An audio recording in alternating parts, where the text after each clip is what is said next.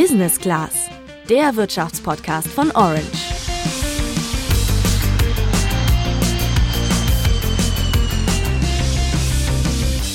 Ich habe für euch auch einen Rabattcode. Ein Rabattcode für Shein. Ja, mit meinem Code für 15% auf alles. Mit dem Gutscheincode ganze 12 Prozent, Prozent, Prozent. Ich wollte beweisen, dass Influencer für Geld wirklich alles sagen und sogar ihre Prinzipien vergessen. Und deswegen brauchte ich ein Produkt, das einfach herzustellen ist und wo man auch ein bisschen schummeln kann. Und deswegen habe ich eine Creme erfunden. Darf ich vorstellen, HydroHype, die Creme für gewissenslose Influencer, die für Geld alles sagen und auch nicht so gut lesen können. Mit diesem Clip hat der YouTuber Marvin Wildhage gerade einen viralen Hit gelandet. Mit einer Fake-Creme wollte er zeigen, dass Influencer für Geld wirklich alles machen. Und das hat erschreckend gut geklappt. Viele der bekanntesten Influencer Deutschlands haben für Marvins Creme auf ihren Accounts mit Rabattcodes geworben. Dabei war die angebliche Gesichtscreme völlig nutzlos. Marvin hat nämlich einfach eine Gleitcreme in schicke kleine Döschen abgefüllt. Und die haben sich Influencer vor laufender Kamera ins Gesicht geschmiert und die tolle Wirkung gelobt.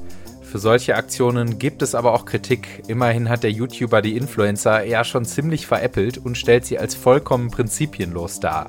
Deswegen nimmt unser zweiter Experte die Influencer in Schutz. Das sind ja nicht jetzt irgendwelche Verlagskonzerne, die wirklich als Unternehmen strukturiert sind, genau wissen, was und genau wissen müssen, was sie da machen, sondern das sind ganz normale Menschen, du und ich. Und äh, nicht jeder hat vielleicht schon auch die Orientierung, auch gerade weil es um viele sehr junge Menschen geht. Und dann kommt vielleicht jemand, dann kommt eben irgendeine große Marke oder jemand vermeintlich und sagt, okay, ich äh, mach das bitte und übt da äh, irgendwie Druck aus. Das finde ich nicht gut. Ich finde, man sollte das nicht tun. Das war Chris Kastenholz. Er ist der Chef von einer der größten Influencer-Agenturen der Welt. Wie käuflich Influencer wirklich sind und wie krass ihr Einfluss auf junge Leute ist, klären wir in dieser Folge. Ich bin Juliane. Und ich bin Luca. Hast du dir schon mal was gekauft, weil ein Influencer dafür geworben hat? Nee, tatsächlich nicht, aber ich weiß, dass jemand mal was gekauft hat, weil ich das bei Instagram beworben habe. Ich habe ja auch ein paar Follower und hatte auch schon den ein oder anderen Werbeauftrag. Und zum Beispiel habe ich da mal für eine Brotmarke geworben und die hatte mir ihr Brot zur Verfügung gestellt und ich habe dann auch darüber gepostet. Aber ich habe das nicht mit Rabattcodes beworben oder so. Und außerdem fand ich das Brot schon vorher super lecker und kannte es, weil es aus meiner Heimatstadt kommt. Mittlerweile mache ich solche Werbung auf meinem Account aber nicht mehr, einfach weil es mega zeitaufwendig war. Ja, dann bist du ja schon voll im Thema. Dass die Werbung für die Brotmarke bei deinen Followern so gut funktioniert hat, ist für Dr. Sarah Köcher übrigens kein Wunder. Sie erforscht am Lehrstuhl für Marketing an der TU Dortmund, warum Werbung von Influencern besonders authentisch rüberkommt. Hier wird ja eine Art Beziehung aufgebaut und wenn man es etwas negativ sagen möchte, vorgetäuscht. Also ähm, Follower empfinden nach einer gewissen Zeit eben eine Art der Beziehung, Freundschaft ähm, zu solchen Influencern, weil sie ja auch extrem an dem eigenen Leben teilhaben lassen. Also es ist ja jetzt nicht so, dass ein Werbepost nach dem anderen äh, kommt, also eigentlich schon, aber ähm, eben eingebettet in das alltägliche Leben. Ja, wir dürfen die Häuser sehen, wir dürfen die Familien sehen, die Kinder, die, die Haustiere. Also ähm, man fühlt sich schon ja sehr verbunden und hat eben eine Art Beziehung aufgebaut. Das ist auch das, was wir in der Forschung ähm, betrachten. Und je stärker man diese Beziehung eingeht, also je stärker man so in der Beziehung fortschreitet, desto glaubwürdiger empfindet man auch Influencer, desto eher kauft man Produkte nach dieses Phänomen ist inzwischen auch schon durch wissenschaftliche Untersuchungen belegt, hat mir die Expertin erklärt. Es gibt einige Studien, die zeigen, dass jeder Zweite schon mal ähm, ein Produkt nachgekauft hat. Ähm, das ist natürlich schon, schon viel auch. Und ja, selbst ich, die sich in der Forschung damit beschäftigt, kann mir nicht ganz freisprechen, dass ich nicht auch schon mal das eine oder andere Produkt dann tatsächlich gekauft habe. Ja, also es ist natürlich so, so eine Weiterempfehlung, wie man das früher vielleicht ähm, aus dem reinen Freundesbekanntenkreis kenn kannte. Da hat man sich ja auch stärker drauf verlassen als auf reine Unternehmenswerbung. Und hier dienen die Influencer eben als Freunde, Bekannte und man vertraut dann eben stärker. Aber das ist eben das, ich sag mal, gefährliche. Ja, was Sarah da beschreibt, nennt sich parasoziale Interaktion. Das heißt, ich empfinde zu den Influencern eine soziale Beziehung wie zu einem Freund, nur mit dem Unterschied, dass diese Beziehung gar nicht echt ist. Die Influencer kennen ihre FollowerInnen in den meisten Fällen ja gar nicht persönlich. Aber genau diese gefühlte Beziehung nutzen die Influencer eben bewusst oder unbewusst aus, um dir Produkte zu verkaufen. Das ist besonders bei jungen FollowerInnen gefährlich, die diese Beziehung teilweise wirklich sehr stark empfinden und über dieses Geschäftsmodell noch nicht so aufgeklärt sind. Damit die FollowerInnen nicht hinters Licht geführt werden, gibt es in Deutschland einige gesetzliche Richtlinien. Im sogenannten Gesetz gegen den unlauteren Wettbewerb ist zum Beispiel die klassische Schleichwerbung verboten. Da steht im Wortlaut drin, dass jede Werbemaßnahme so beschaffen sein muss, dass ihr werbender Charakter von den Angesprochenen erkannt werden kann. Außerdem darf Werbung nicht als Information getarnt werden. Erlaubt ist aber Produktplatzierung. Die liegt zum Beispiel vor, wenn BMW oder Mercedes dem Tatort-Krimi for free ein Auto zur Verfügung stellen, das die Kommissarin dann im Film fährt. Wichtig ist dabei, dass dieses Auto auch für die Handlung dramaturgisch wichtig ist, wie bei einer Verfolgungsjagd. Wo die Grenze zwischen Produktplatzierung und Schleichwerbung verläuft, ist scheinbar vielen Influencern oft nicht ganz klar. Diana zu Löwen, die immerhin fast eine Million Instagram-Follower hat, wurde deswegen zum Beispiel vom Verband Sozialer Wettbewerb e.V. verklagt. Und worum ging's da? Naja, der Verband hat sie wegen drei Instagram-Posts verklagt, auf denen sie die Marken ihres Outfits verlinkt und im Text des Posts auf ihre Kleidung Bezug genommen hat. Diese Verlinkung hat dem Verband aber nicht gereicht, deswegen wollte er, dass Diana den Post als Werbung kennzeichnet. Chris Kastenholz, der Chef der Influencer-Agentur Pulse Advertising, regt sich über die Klage des Verbands ziemlich auf. Das ist der Verband Sozialer Wettbewerb, der in der Regel die Influencer abgemahnt hat. Das hört sich total positiv an, sozialer Wettbewerb, Mensch, die kümmern sich um das Gute, aber die Gesellschaft, also die Leute, denen dieser Verein gehört, das sind die Verleger in Deutschland, die Verlagshäuser, denen diese ganzen Magazine gehören, von denen ich gerade gesprochen habe, die eben ihre Werbung nicht immer kennzeichnen. Und denen passt das halt überhaupt nicht. Äh, wenn ihr mal guckt, die Magazine werden immer dünner, da kaufen Leute immer weniger Werbung, weil man halt gar nicht weiß, wer hat überhaupt Seite 37 unten rechts gelesen. Und äh, die haben halt gesagt, Mensch, jetzt ist das ein Dorn im Auge und jetzt gehen wir die, diese Influencer an. Diana hat sich im Verfahren damit verteidigt, dass sie für die Klamotten kein Geld bekommen hat und auch nicht mit den Marken vereinbart hatte, sie auf den Fotos zu tragen. Gerne hätten wir mit Diana selbst auch dazu gesprochen. Leider hat sie sich auf unsere konkreten Interviewfragen dann nicht mehr gemeldet.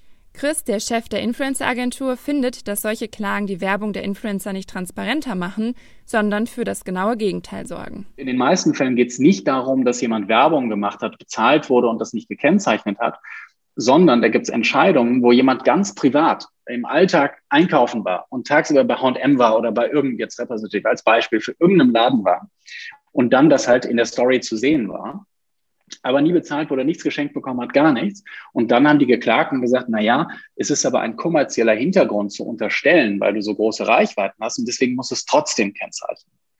Und das macht natürlich gar keinen Sinn. Dann wüsste keiner von uns mehr, wann jemand bezahlt wurde und wann nicht. Das hat das Gericht aber anders gesehen und dem Verband Recht gegeben. Deswegen musste Diana über 10.000 Euro Strafe zahlen. Das Problem ist bei solchen Fällen halt, dass es in Deutschland noch kein Gesetz gibt, das regelt, wie Werbung speziell in den sozialen Medien gekennzeichnet werden muss. Aktuell ist es also noch eine juristische Grauzone. Sowohl gesetzlich als auch von den Influencern selbst braucht es also mehr Transparenz und Ehrlichkeit. Solange die gegeben ist, findet auch Marvin das Geschäftsmodell von Influencern nicht verwerflich. Er hat das Video gemacht, aus dem wir euch zu Beginn der Folge schon einen Ausschnitt vorgespielt haben. Ich bin ja selbst einer, ich, ich kritisiere also quasi meine eigene Zunft. Aber ähm, es ist halt ein Unterschied, ob ich jetzt jede Woche oder sogar jeden Tag ein neues Lieblingsprodukt habe und das in die Kamera halte und darauf schwöre und äh, ja meine Follower das mir abkaufen und das Produkt am Ende auch kaufen oder ob ich mich wirklich damit auseinandersetze. Und da ist, glaube ich, der große Knackpunkt. Es gibt wirklich sehr, sehr viele Influencer, die sich damit auseinandersetzen, die wirklich langfristige Kooperationen fahren, die auch ähm, sag ich mal, Produkte bewerben, die zu einem selbst passen. Ich selbst, glaube ich, wäre auch ein falsches Werbegesicht für eine Creme.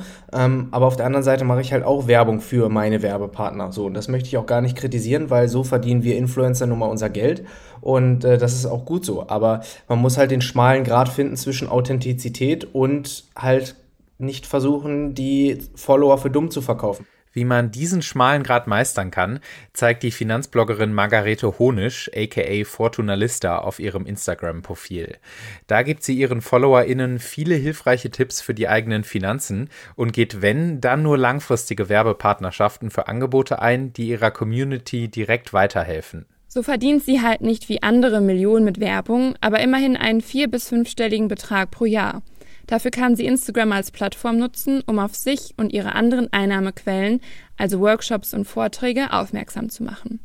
Für euch hat Margarete deswegen vor allem einen Tipp. Ich glaube, man muss sich zuerst einmal überlegen, warum nutze ich das denn? Also warum nutze ich ein bestimmtes Medium? Und ich kann natürlich Instagram auch nutzen, um zu sagen, keine Ahnung, ich schaue mir abends auf dem Sofa lustige äh, Tiervideos an und äh, habe das einfach als Unterhaltungsmedium. Ich kann es auch so nutzen, dass ich sage, ich will mich da inspirieren und nutze das tatsächlich als eine Art Shopping-App, aber dann muss ich mir dessen auch bewusst sein. Oder aber ich äh, wähle halt eben Wissenscontent, sei es jetzt zu Finanzthemen, zu politischen Themen. Da finde ich ja auch so viel und so viele tolle Accounts, die zu verschiedensten Themen aufklären. Also letztendlich muss ich mir überlegen, wofür will ich das Medium nutzen? Dient es mir jetzt zur Unterhaltung, zum Einkaufen, zum, zum, um, um mich weiterzubilden, um was zu lernen oder halt alles zusammen? Instagram ist also grundsätzlich kein schlechtes oder sogar schädliches Medium, solange ihr euch klar macht, wofür ihr es nutzt und was die Marketingstrategien der Influencer sind. Dann könnt ihr hoffentlich auch zwischen konstruktivem Content zu Finanzen wie bei Margarete oder auch zu politischen oder etwa feministischen Themen und auf der anderen Seite reinen Verkaufstaktiken unterscheiden. Heikel wird es nämlich, wenn Influencer wie Diana zu Löwen eigentlich gute Botschaften zu diesen Themen mit Werbung verbinden. In einem Video auf ihrem YouTube-Channel wollte sie zum Beispiel mit Tabus zur Menstruation brechen und warb im gleichen Video auch für eine Menstruationstasse. Auch darüber wollten wir mit ihr sprechen, leider hatte sie aber keine Zeit für uns.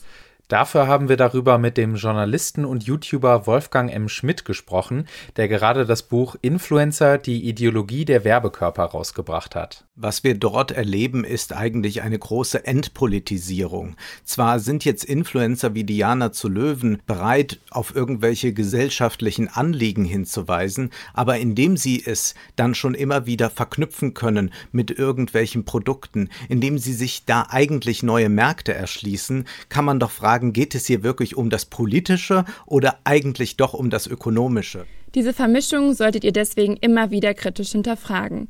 Marvins virales Video behandelt dabei für Wolfgang gar nicht das Hauptproblem des Influencer-Business. Wir haben es selbstverständlich mit irgendwelchen Influencern zu tun, die alles für Geld machen würden, aber das Problem ist eher das Influencer-Marketing an sich und diese Nähe, die Influencer suggerieren und auch diese Verführungskunst, die sie an den Tag legen.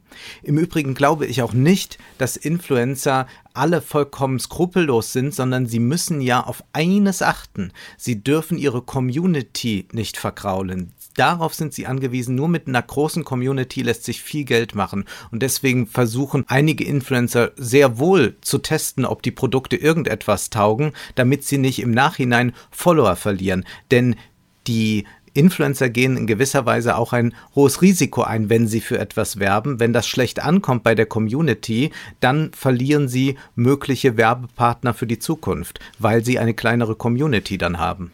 Was auf den ersten Blick bei Influencern immer so sympathisch und persönlich wirkt, ist teilweise in Wahrheit also Kalkül.